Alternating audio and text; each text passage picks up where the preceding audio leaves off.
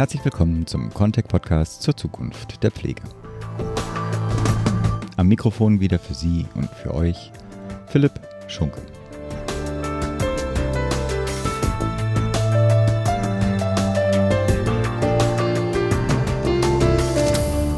Wir setzen heute unsere kleine Reihe zur pflegepolitischen Zwischenbilanz der Großen Koalition fort. Bereits in dieser Liste zu Wort gekommen sind die beiden Geschäftsführer des Bundesverbandes privater Anbieter sozialer Dienste, Herbert Maul und Bernd Tews, die pflegepolitische Sprecherin der FDP-Bundestagsfraktion Nicole Westig und Dr. Roy Kühne, dem Berichterstatter für die Themen Heil- und Hilfsmittel sowie Pflege der CDU-CSU-Bundestagsfraktion. In der heutigen Episode spreche ich nun mit Cordula Schulz-Asche. Die ist die Sprecherin für Pflege- und Altenpolitik der Fraktion Bündnis 90 Die Grünen. Im Gespräch erläuterte sie ihre Vorstellung zur Weiterentwicklung der Pflegepolitik, die sie aber auch stets im Kontext anderer Politikfelder und auch gemeinsam mit allen anderen Akteuren versteht. Das Gespräch berührt Themen des bürgerschaftlichen Engagements, stellt die Bedeutung einer Aufwertung der Pflege hervor und geht auch auf Finanzierungsfragen ein. Frau Schulz-Asche sieht aber auch Einsamkeit zum Beispiel als bedeutende gesellschaftliche Aufgabe, gegen die es auch politisch notwendig ist, aktiv zu werden. In ihren eigenen Worten, Pflege kann nicht isoliert betrachtet werden und wir bräuchten stattdessen eine gesamtgesellschaftliche Erzählung. Damit aber ohne weitere Vorrede für Sie und für euch zum Gespräch mit der Sprecherin für Pflege und Altenpolitik der Fraktion Bündnis 90 Die Grünen, Cordula Schulz-Asche. Frau Schulz-Asche, fangen wir zuerst mal mit dem Rundumschlag zur Arbeit der Großen Koalition im Bereich Pflegepolitik an. Sowohl Gröhe hat ja schon mit einem ganz schönen Tempo vorgelegt, was Reformen im Pflegebereich betrifft. Spahn hat da ja nicht nachgelassen, sondern eher noch ein bisschen was draufgelegt. Erstmal sozusagen als erste Bilanz. Wie sehen Sie auf die letzten zwei Jahre zurück? Wie äh, würde Ihr, Ihr Schulnotenzeugnis aussehen für die Arbeit im Pflegebereich? Also ich würde, wenn man noch diese Haltungsnoten hat, würde ich sagen, ist entwicklungsfähig. Man muss einfach mal anerkennen, dass viele Vorhaben, die lange in der Schublade gelegen haben, jetzt tatsächlich mal auf den Tisch kommen. Das ist sicher das Positive, obwohl ich bei den meisten Themen halt auch durchaus anderer Meinung bin. Aber es sind Themen, die relevant sind und von daher auch richtig ist, dass sie angegangen werden. Ob äh, die alle so ausgereift sind, dass sie tatsächlich äh, die Probleme lösen, die sie vorgeben zu lösen, das ist die andere Frage. Also inwieweit aus den da tatsächlich die Vorarbeiten gemacht sind. Und wir haben jetzt ja auch gesehen, dass äh, dann doch im Verfahren außergewöhnlich viel auch vom Referentenentwurf bis zum Beschluss des Parlaments geändert wird. Auch, wie ich finde, manchmal problematischen parlamentarischen Verfahren, wenn wir am letzten Tag zu bestimmten, äh, bevor Gesetz verabschiedet wird, einen ganzen Haufen noch von Änderungsanträgen bekommen, den dann nicht mal die Mitglieder der Regierungsfraktionen kennen. Also so geht man auch nicht mit dem Parlament um. Aber vom Grundsatz her, wie gesagt, finde ich es richtig, dass äh, viele Themen sind wirklich, äh, sind wirklich relevant. Ich war auch schon unter Gröhe, fand ich das er sich auch mutig im Bereich Pflege bewegt hat, wenn man bedenkt, wie lange diskutiert wurde, die Frage von Demenz äh, entsprechend abzubilden im Pflegebedarf, dass es überhaupt solche, solche Fragen so lange dauern, ist ja eher ein Zeichen, dass äh, wir nach wie vor in einer Gesellschaft leben, die vielleicht noch nicht so ganz verstanden hat, dass wir in ein massives demografisches Problem reinlaufen, in einer Kombination mit einem gesellschaftlichen Wandel von Vereinbarkeit von Familie, Beruf und Pflege und eben einen extremen Fachkräftemangel, gerade in, in einem Bereich, wo wir wissen, dass die Nachfrage steigt und viele ausgebildete Pflegefachkräfte auch in Rente gehen oder vom Alter her auch ausscheiden werden. Das heißt, gerade im Bereich Pflege werden wir hier eine sich zuspitzende Situation haben. Von daher ist Tempo, glaube ich, schon richtig wichtig. Von der Bilanz her, wie gesagt, sehe ich das etwas kritischer. Ich hätte viele Sachen, könnte ich mir vorstellen, sollten ein bisschen mehr Zeit brauchen oder beziehungsweise viele Sachen, ähm, ich mache mal ein Beispiel, mhm. Personaluntergrenzen, wo äh, viele Probleme, die jetzt äh, sich abzeichnen, eigentlich von Anfang an vorhersehbar waren. Die Verwerfung innerhalb der Krankenhäuser zwischen den einzelnen Abteilungen, äh, die, die Auswirkungen auf die ambulante Pflege und, und auf Bereiche außerhalb des Krankenhauses, war alles absehbar. Das hätte man, glaube ich, da wäre ein bisschen mehr Ruhe und ein bisschen mehr Hinterfragen äh, durchaus sinnvoll gewesen. Andere Sachen sind ja abgeschrieben aus dem Jamaika-Koalitionsvertrag, der am letzten sagen, Tag gescheitert ist. Ja. Äh, dazu gehört natürlich auch das Thema konzertierte Aktionenpflege, weil ich bin der festen Überzeugung, dass man A, so eine konzertierte Aktion braucht. Äh, das heißt tatsächlich die Pflege aufwertet, indem man äh, bestimmte Bereiche neu definiert, äh, die Kooperation neu definiert, aber eben auch äh, zweitens die, die Pflege dadurch aufwertet, dass man sie auf Augenhöhe mit anderen Gesundheitsberufen bringt und tatsächlich auch klar ist, was in einer Gesellschaft, die unter zunehmendem Fachkräftemangel leidet, äh, die originären Aufgaben einzelner Berufsgruppen sind und wie diese Berufsgruppen zusammenarbeiten im Patienteninteresse. Von daher, wie gesagt, äh, Manchmal ist es anstrengend. 18, 18 Gesetze ist für, für ein Parlament echter Hammer. Ich muss ja mal bedenken, dass wir die alle nicht nur lesen müssen, sondern ähm, auch äh, Rücksprache halten müssen, unter Umständen Alternativen entwickeln. Wir haben Anhörungen. Inzwischen haben wir in jeder Sitzungswoche hier mindestens eine, wenn nicht zwei Anhörungen mhm. zu Gesetzen. Und dann, wie gesagt, die Änderungsanträge, die auf den letzten Drücker kommen. Das ist schon eine Herausforderung. Und deswegen vermute ich mal, dass in den nächsten Jahren auch die Probleme auftauchen, die durch den, den mhm. das schnelle Tempo zustande gekommen sind. Ja. Äh, wenn ich mich mal kurz beklagen darf als Oppositionspartei. ähm, wir, wir, haben bei, in den Anhörungen hm. geht die Fragezeit zu den Gesetzen nach Fraktionsgröße. Hm. Und da wir ja bekanntlicherweise aus irgendwelchen Gründen die kleinste Fraktion in diesem Hause sind, haben wir auch die, die äh, geringste Fragezeit. Mhm. Und wenn ich ein, Gesetz, ein komplexes Gesetz, ein Riesenpaket habe, äh, wo wir neun Minuten oder zehn Minuten Fragezeit haben, einschließlich der Antwort äh, derjenigen, mhm. die wir gefragt haben, dann führt es dazu, dass ich von Anfang an mich auf ein, maximal zwei Themen konzentrieren muss, mhm. obwohl ich vielleicht fünf gravierende Probleme in diesem Gesetz sehe. Äh, und unter Umständen auch kleinere, die wirklich, wenn sie auftreten, ein Hammer werden. Aber ich kann sie gar nicht adressieren, weil ich dafür keine Zeit habe. Und das stört mich eigentlich hier vor allem im Gesundheitsausschuss an, auch an den Anhörungsverfahren, dass die eigentlich nicht nach inhaltlichen Fragestellungen gehen, sondern nach Fraktionsgröße. Und das führt A zu langweiligen äh, Anhörungen ja. und es führt B dazu, dass man wirklich nicht alle wesentlichen Themen oder Punkte, die man gefunden hat, auch tatsächlich an, ansprechen kann. Haben Sie dann ein Beispiel? Also was Ihnen, was jetzt besonders geärgert hat in den letzten Sitzungswochen? Nee, das ist eigentlich immer so. Also hm. wie gesagt, es gibt ganz, ganz selten, ich komme, ich war ja lange im Hessischen Landtag, hm. da war das üblich, dass man, dass alle Fraktionen zusammen eine Liste der Anzuhörenden aufgestellt haben, einschließlich hm. der Einzelexperten. Hm und dann gefragt wurde, solange zu fragen war. Und mhm. dann haben auch mal Anhörungen bei großen Gesetzen mal einen halben oder ganzen Tag gedauert. Mhm. Aber ich finde, und, und ich meine, die Bedeutung von Landesgesetzen ist zwar auch wichtig, aber in, von Bundesgesetzen ja noch erheblich wichtiger. Der Kaffee kommt. Der Kaffee kommt. Ach toll. Ja, das ist jetzt alles auf diesem Band drauf, ja, dass jetzt hier der Kaffee ja, kommt. Ja, das lassen aber, wir drin. Aber wenigstens sind die Kaffeebringer gegendert. Das ist ja schon mal ein Vorteil. Dankeschön. Auch bei Ihnen? Dankeschön. Sie hatten ja die konzertierte Aktion Pflege ja schon angesprochen.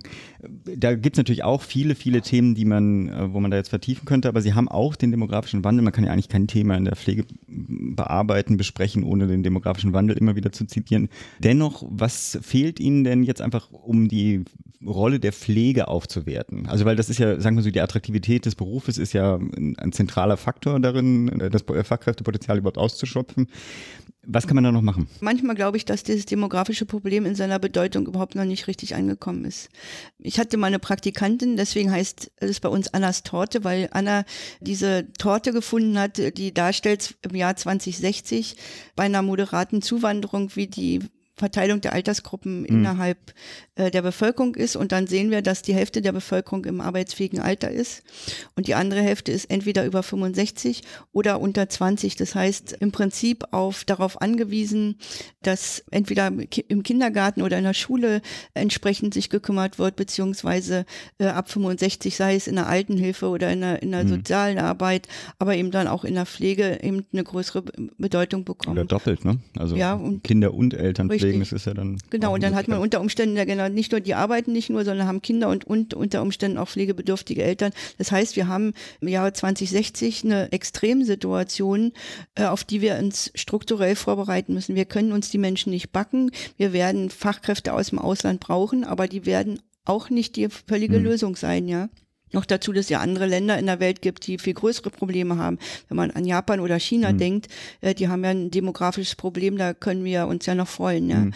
Das heißt, wir werden in Wettbewerb treten und einige zu uns kommen, aber das wird im Prinzip das Problem nicht grundsätzlich lösen. Und deswegen, glaube ich, muss man sich wirklich grundsätzlich überlegen, wie man, äh, was man eigentlich braucht, wie man die, die Menschen, die auf Unterstützung in welcher Form auch immer wie man die einbezieht in die, in die Überlegung, wie muss in Zukunft Gesundheitsversorgung und Pflege organisiert werden. Ich mache das mal an einem Beispiel. Ich, ich bin der festen Überzeugung, dass Einsamkeit einer der Hauptgründe von Pflegebedürftigkeit ist. Von Angst vor die Tür zu gehen, von sozusagen ein, eingeschlossen zu sein, soziale Kontakte zu verlieren, nicht mehr richtig einschätzen zu können, was passiert eigentlich draußen in der Welt. Wenn man den ganzen Tag nur fernguckt, dann kriegt man auch ja einen besonderen mhm. Eindruck von der Welt. Da sehe ich die Kommunen, die Stadtteile in der Pflicht, wieder mehr sich darum zu kümmern, dass Menschen eben in diesen isolierten mhm. Wohnungen tatsächlich auch eine Möglichkeit haben, rauszukommen, soziale Teilhabe zu organisieren, äh, was früher in der Sozialarbeit Quartiersmanagement hieß und sicher als Struktur auch eine, eine gute Einrichtung ist, fußläufig für ältere Menschen, fußläufig, äh, wo man sich ins Café setzen kann, was man auch bezahlen kann, weil es ehrenamtlich betrieben wird und wo man unter Umständen auch bestimmte Beratungsleistungen vom Pflegestützpunkt und so weiter in Anspruch mhm. nehmen kann. Allein was man da an Menschen braucht, um diese Beratung mhm. herzustellen. Sicher wird auch vieles digital gehen und äh, ohne das wird es auch nicht gehen. Das heißt, das brauchen wir auch. Aber wir werden diese menschlichen Kontakte brauchen. Und wenn wir in einer Situation von Fachkräftemangel in allen Bereichen uns nicht heute Gedanken darüber machen, wer das eigentlich organisieren kann mhm. und auch äh, zur Verfügung stellen kann, dann wird es eine Katastrophe. Wäre das Stichwort Ehrenamt in dem? Ja, Ehren, äh, also dieses bürgerschaftliche Engagement würde ich es lieber eher okay. nennen, ja, weil oft sind es ja im Prinzip äh, auch gerade die, die ältere Gruppe von, von, äh, von Engagierten, die haben ja große Berufserfahrung, sind im Prinzip äh, sehr, sehr fit und mhm. haben natürlich auch unglaubliche Potenziale, die, wenn sie äh, nur in Rente sind, gar nicht, also weder von ihnen noch von, von anderen genutzt werden können. Das heißt, wir kriegen ja auch Potenziale dazu, die eben nicht mhm. im Bereich der Erwerbstätigkeit liegen. Da muss man halt genau aufpassen, dass jetzt nicht bestimmte wesentliche Bereiche, zum Beispiel gerade in der Pflege, jetzt wieder in, in so ehrenamtliches Tätigkeiten oder so nach dem Motto pflegen kann jeder. Das darf natürlich nicht passieren. Aber im, äh, der, der Betrieb von so einem Nachbarschaftscafé kann durchaus mhm. geleitet werden oder eine Handwerkerwerkstatt für Jugendliche oder so. Ich würde das auch gar nicht so mhm. jetzt nur auf alte Menschen beziehen, sondern eben tatsächlich auf ein ganzes Angebot, was in so einem Stadtteil bei allen zur sozialen Teilhabe äh, stattfindet. Das ist das eine. Und das zweite ist diese, die mich wirklich umtreibende Frage, wie schaffen wir es, dass in Deutschland, ganz speziell auch in Deutschland, die Pflege endlich als ein eigenständiger hochwertiger Beruf angesehen wird, ähm, nach dessen Grundausbildung, Generalistik, sage ich jetzt einfach mhm. mal, äh, nach so einer gro dreijährigen Grundausbildung unglaubliche Potenziale für auch weiter sich weiterentwickelnde attraktive Einsatzgebiete ermöglicht. Und diese Aufwertung, äh, wie wir, wenn wir das nicht schaffen, dann werden wir die hochmotivierten und auch mhm. gut ausgebildeten äh, Pflegefachkräfte verlieren die werden andere Einsatzgebiete finden, wo sie erfüllter arbeiten können, wo sie besser arbeiten können und wo sie unter Umständen auch besser bezahlt sind und unter Umständen auch noch bessere Arbeitsbedingungen haben. Das heißt, in diesem, in diesem Konflikt von, von äh, der jetzigen Gestaltung der Arbeitsplätze gilt übrigens fürs Krankenhaus mhm. genauso mhm. wie fürs Heim und für die ambulante Altenpflege, wie man das überhaupt schafft, diese, diese, sowohl diese Einsatzbereiche attraktiv zu gestalten, als auch den einzelnen Fachkräften tatsächlich eine mhm. weiter Entwicklungsmöglichkeit zu geben. Und zwar nicht nach unten, weil der Rücken kaputt ist, sondern nach oben tatsächlich mhm. mit Fort- und Weiterbildung äh, in, in die Lage versetzt, eigenständig den Beruf auszuüben. Das ist, glaube ich, ein ganz wesentlicher Punkt im Moment. Unabhängig von meiner persönlichen Sympathie zu dem, was Sie sagen, äh, spiele ich mal den Agent Provocateur. Die Kritik daran ist ja häufig, dass der Bedarf an Pflegekräften so groß ist, dass wir nicht auf gering qualifizierte verzichten können. Also mit anderen Worten, es wird kritisiert, dass äh, die, die, die Einstiegshürde gegeben gegebenenfalls zu hoch sein wird und wir dadurch Menschen davon abhalten, in die Pflege zu gehen, weil es halt nicht mehr die Pflegehilfeausbildung gibt. Ne? Also einjährig kurz. Ich habe überhaupt gar, gar nichts dagegen, dass es ein abgestuftes System gibt. Ich finde auch, dass die Nachbarschaftshilfe ein Teil ist, der in ein gutes Pflegearrangement im ambulanten Bereich in, zu integrieren ist. Ähm, ich will nur eine Fachkraft haben, äh, die in der Lage ist, Nachbarschaftshilfe sinnvoll äh, in, in so ein Pflegesetting einer Person zu integrieren und nicht einfach nur dazu holt, um äh, die eigene Überlastung äh, mhm. zu reduzieren. Ich glaube, dass es tatsächlich möglich ist, auch mit, mit, wir sehen an den Betreuungskräften, die, die ja durchaus Sinn machen. Ich habe ja eine Mitarbeiterin, ich habe eine behinderte Mitarbeiterin, die auch auf solche, äh, auch eine Betreuungskraft hat, äh, welche, welche wichtige Rolle solche Betreuungskräfte mhm. oder auch Hauswirtschaft in diesen Settings spielen. Äh, wir wissen aber auch, dass noch ganz andere Probleme vorliegen, die äh, unter Umständen psychische Probleme, die gar nicht Gegenstand der, der Pflegeversicherung oder der, des, Pflege, des Pflegearrangements sind. Wir haben Angehörige, die unter Umständen überlastet sind und selber in, im Prinzip durch die Tätigkeit des Pflegens, des Partnerpflegens oder so, in eigentlich auch in eine Betreuungssituation kommen und, und Entlastung brauchen.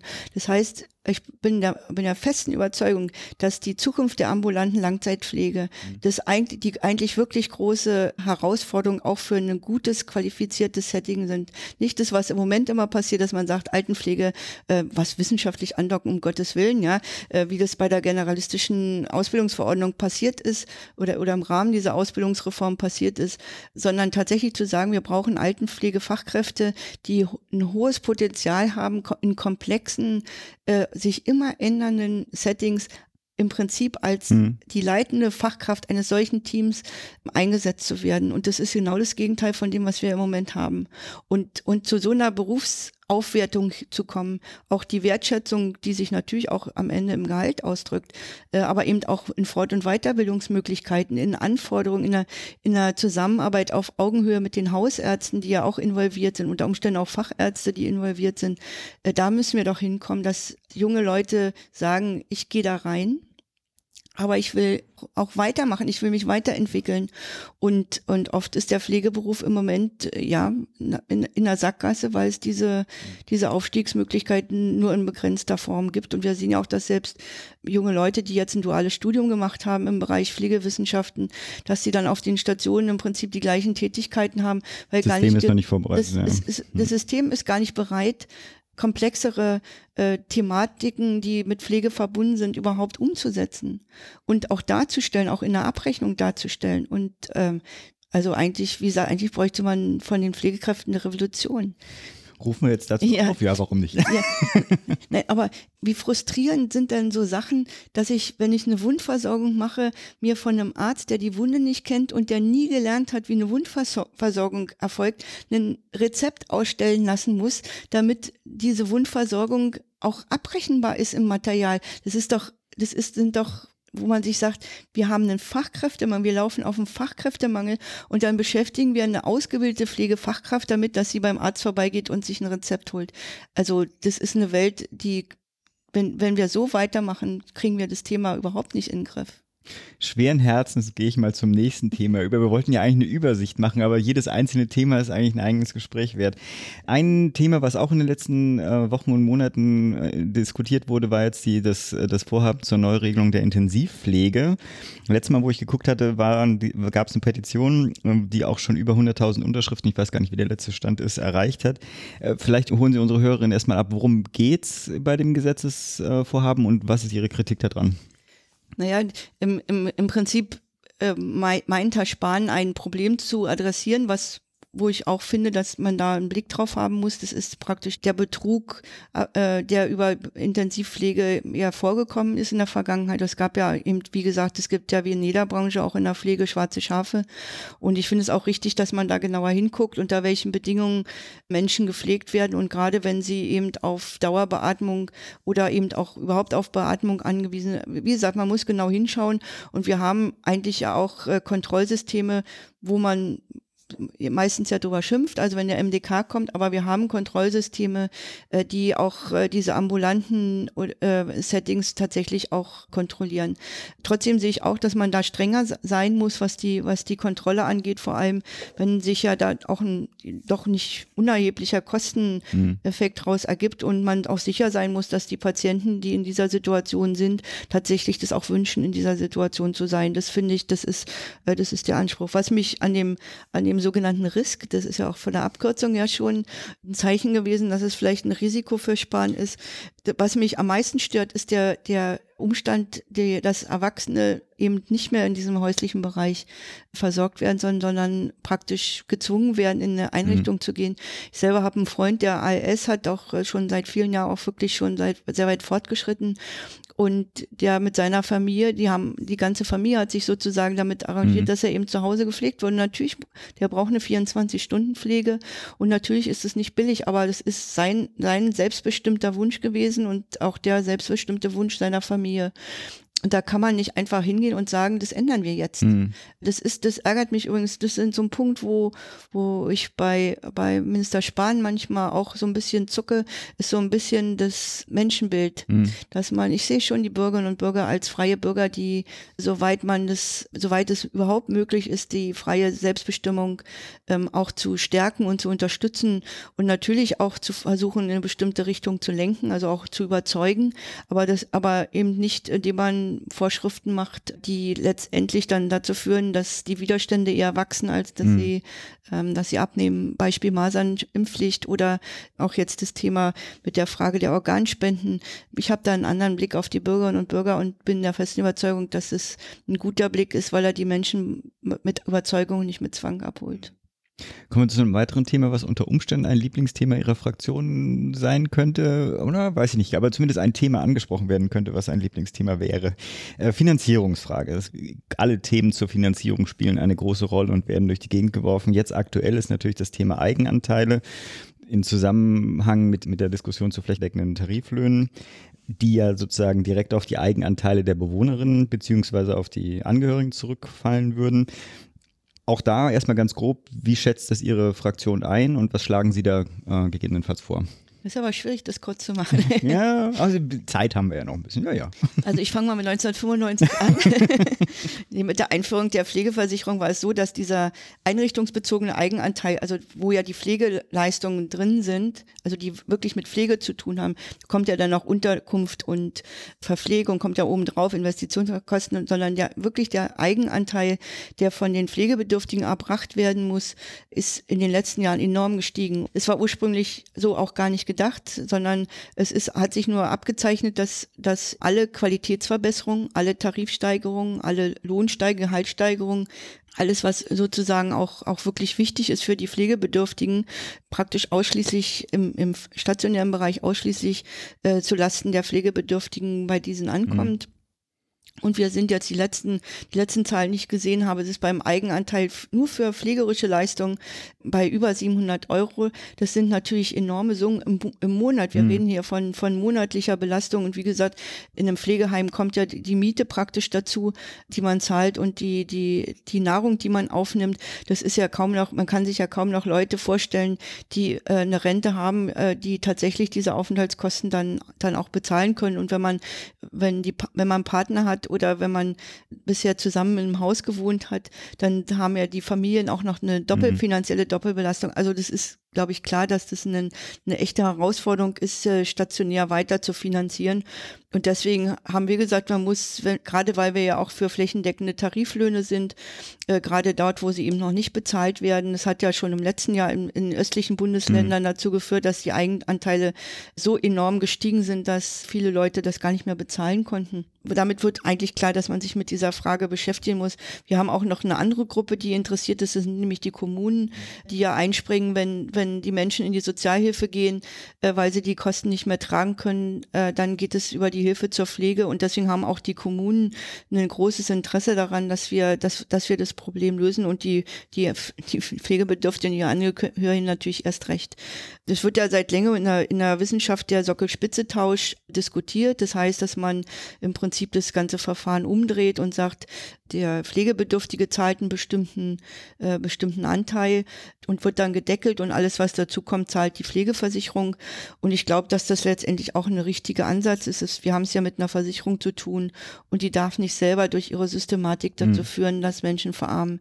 Im stationären Bereich ist es das eine Problem. Wir haben das ein ähnlich oder wir haben eigentlich vielleicht sogar noch ein fast schlimmeres Problem im ambulanten Bereich, weil dort die Leistungen, äh, die man ja dann selber finanzieren muss, aber notwendige Pflegeleistungen überhaupt nicht, unter Umständen überhaupt nicht abgefragt mhm. werden, äh, sei es, weil man irgendwie meint, man hat nicht das Geld, das tun zu. Gibt ja auch sicher Menschen, die das Geld gar nicht haben.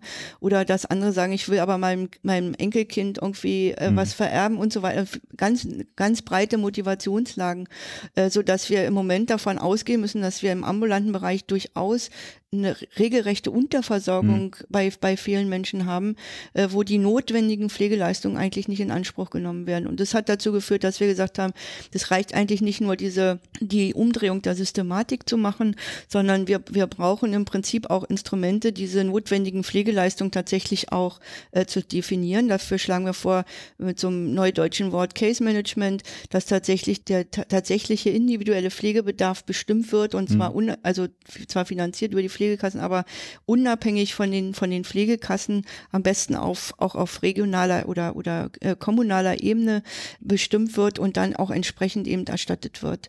Das ist, das ist sozusagen die Grundidee. Wenn man das macht, dann ist klar, dass alle steigenden Kosten, die man mhm. von da ab hat, äh, dann zulasten der Pflegeversicherung äh, gehen wird. Und deswegen muss man natürlich auch da drüber nachdenken. Das reicht ja nicht, wenn man die Ausgaben erhöht und dann äh, die Pflegekassen in die Knie gehen, so dass wir sagen, im Prinzip heißt es, dass man auch der gesellschaftlichen Realität näher kommt, was die Beitragserhebung angeht mhm. und tatsächlich versucht, die Lasten auf breiteren Schultern zu verteilen.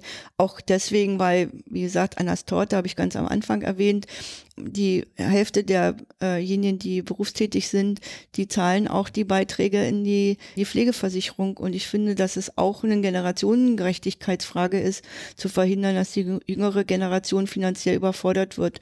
Nur weil meine Generation als Babyboomer der Meinung war, es geht immer so weiter, dass wenn man irgendwo hinkommt, dann wird sich schon irgendeine Lösung finden, dann werden mhm. mehr Schulen gebaut. Aber das, jetzt ist es wirklich so, dass man sich auch als ältere Generation darum kümmern muss, dass wir hier wirklich eine, eine Zukunft haben, wir als Ältere, aber eben vor allem auch die jüngere.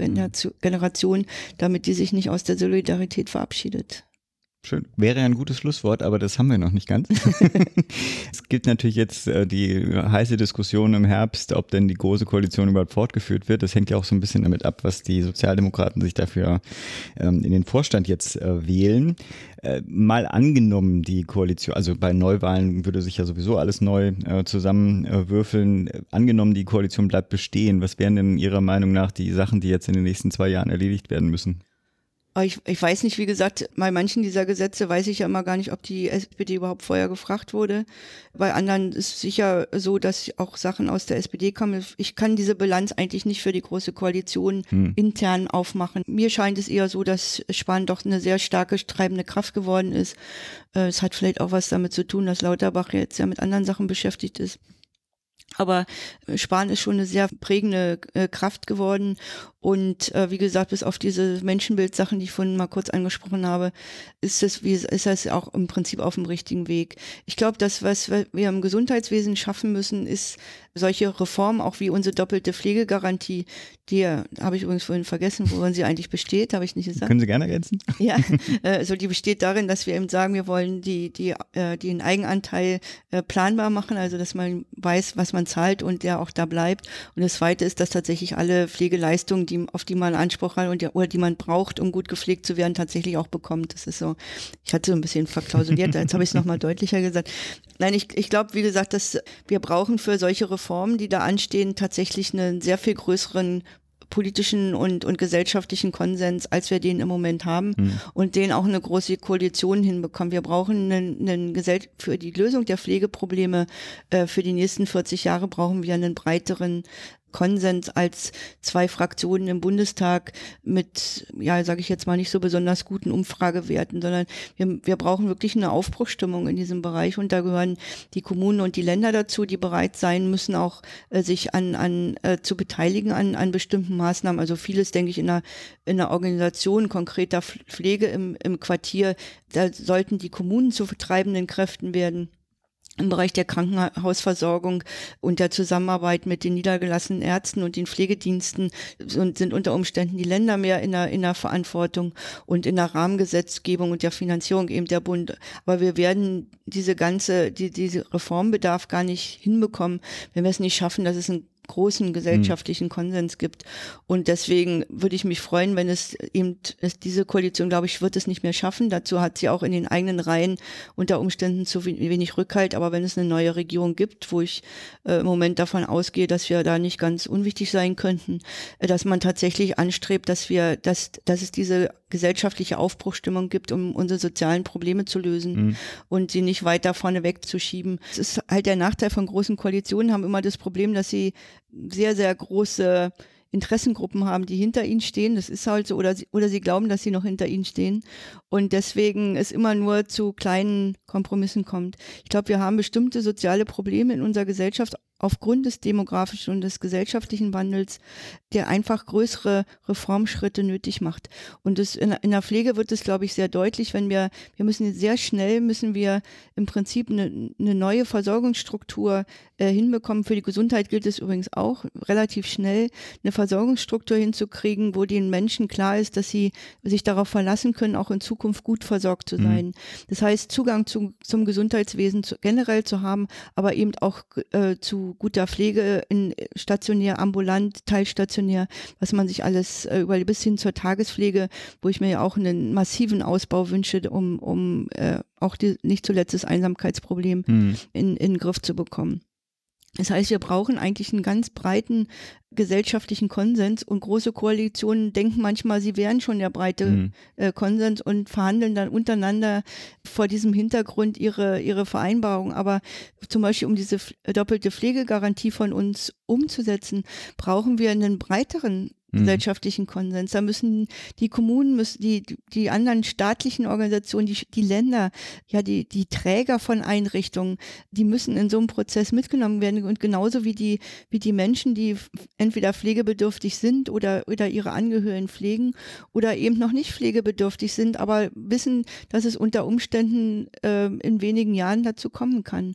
Und, und diese Erzählung kann eigentlich keine äh, Regierungserzählung sein, mhm. sondern das muss, das muss eine gesamtgesellschaftliche Erzählung werden. Und deswegen sind, glaube ich, manchmal große Koalitionen eher hinderlich, weil sie zu früh sich festlegen müssen mhm. und, und Entscheidungsfreudigkeit zeigen müssen in, in so einer einer Legislaturperiode von vier Jahren.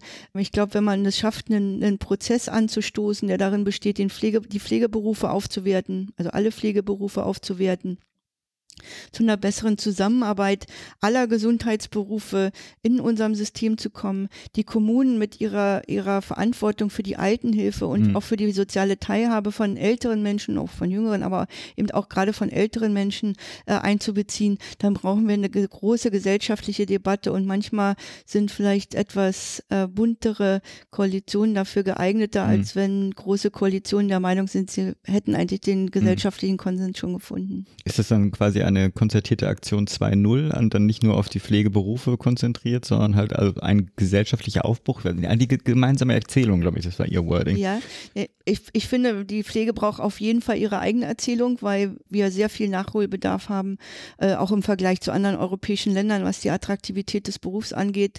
Deswegen finde ich es nicht schlimm, dass es eine, eine konzertierte Aktion Pflege gibt, aber wir werden äh, sicher an die, an die Fragestellungen kommen, wie unser Gesundheitswesen mhm. insgesamt aufgestellt aufgestellt ist, welche Krankenhäuser wir brauchen, wo wir Krankenhäuser brauchen, wo wir medizinische Versorgungszentren brauchen, die erreichbar sind, wo die, wo wir brauchen die Diskussion über telematische Anwendungen. Wir, wie gesagt, wir werden einen Fachkräftemangel haben und dann wird eine, eine Krankenpflegekraft nicht 40 Kilometer fahren können, um dem Arzt nochmal ein Foto zu zeigen. Also die müssen miteinander kommunizieren können. Wir, wir brauchen einfach hm. so viele Reformaufgaben im Gesundheitswesen insgesamt. Und, und wenn wir da mal ähm, einen Konsens haben, wie wir denn die Gesundheit sicherstellen und den Leuten die Angst nehmen, dass alles zusammenbricht, weil sich keiner drum kümmert. So ist es ja bisher. Bisher schließen die Krankenhäuser ja wild, weil sie defizitär sind und nicht, weil sie nicht mehr gebraucht werden. Also den, den Menschen das Gefühl zu geben im, im Gesundheitswesen, dass es, äh, Regio dass es Politik als Ganzes gibt in, in, auf den verschiedenen Verantwortlichkeiten, die sich, da, die sich darum bemühen und die dafür sorgen, dass eine Infrastruktur zum Teil auch neu entsteht, die in der Lage ist, die Bevölkerung tatsächlich gut zu versorgen Und dann kann ich in diesem Konzept der, der Gesundheitsregionen, nennen wir das, der Organisation von Gesundheit in Regionen, äh, wenn wir das haben, dann hat da natürlich auch die Pflege wieder ihren mhm. festen Platz, aber eben nur in einer wirklich auch aufgewerteten Form, wo sie auf Augenhöhe die Zusammenarbeit mit anderen Gesundheitsberufen auch tatsächlich leisten können. Super. Das, das nehmen wir jetzt aber wirklich mal als Schlusswort. Herzlichen Dank für das Gespräch. Dankeschön.